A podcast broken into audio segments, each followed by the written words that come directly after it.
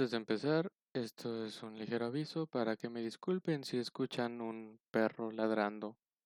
Ese sí es mío, pero no sé cómo callarlo. Bienvenidos a este primer especial en donde prácticamente estaré hablando de películas en específico, por algún motivo, que amerite, como el nombre lo dice, especial. Y justamente esto tenía planeado subirlo ayer porque era el día que tocaba, pero como vi la película en la noche ya no me dio tiempo de subir el especial. Y es que fue un 3 de julio, pero de hace 35 años, estamos hablando de 1985, cuando se estrenó una de las cintas más épicas, me atrevo a decir, que tocan la temática de los viajes en el tiempo.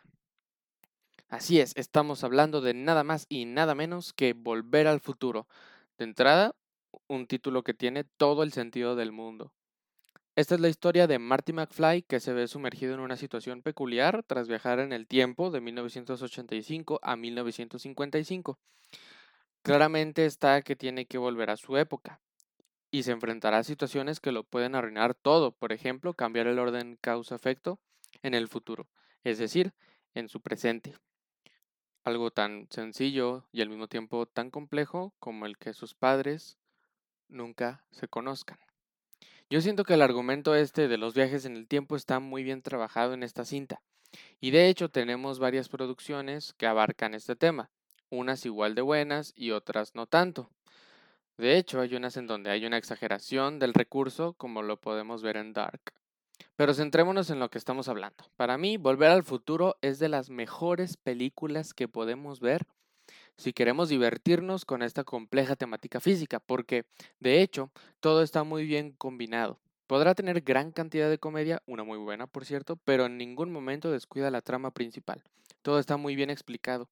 Y de hecho, puedes llegar a pensar que es muy sencillo todo eso, porque precisamente el trabajo en el guion es excelente. Y como dice el Tanate, es perfectamente equilibrado, como todo debe de estar.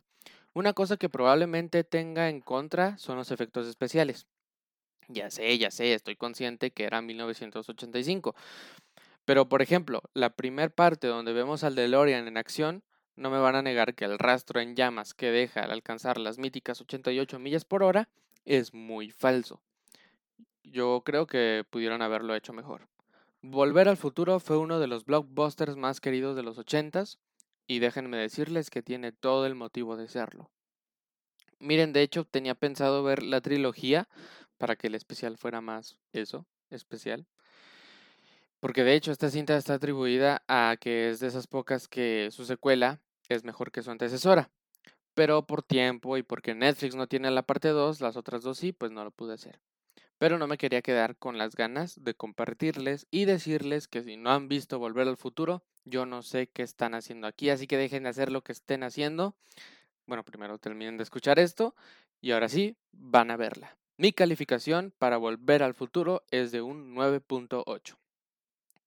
Amigos, hoy es 4 de julio, como sabrán, hoy es Día de la Independencia en Estados Unidos, así que esperen el próximo especial porque para celebrar hablaremos de la cinta El Día de la Independencia. La original, hagamos como que la secuela nunca existió. Muchas gracias por escuchar este especial Volver al Futuro. Recuerda que estamos disponibles en varias plataformas y en todas nos encuentras como La Guillotina, Anchor, Breaker, Pocketcast, Radio Public, Google Podcast y la más usada, Spotify. También sígueme en Instagram como Teban-Warrior Jr. para que estés al tanto de cuando se publican los episodios cada jueves y los especiales, como en este caso, que salen de manera, vaya, especial. Y bueno, ahí es donde te digo cuando ya están disponibles. Yo soy Esteban Guerrero y sin más por el momento, les agradezco y los dejo. Si mis cálculos son correctos, cuando ese vehículo llegue a las 88 millas por hora, te asombrará lo que verás.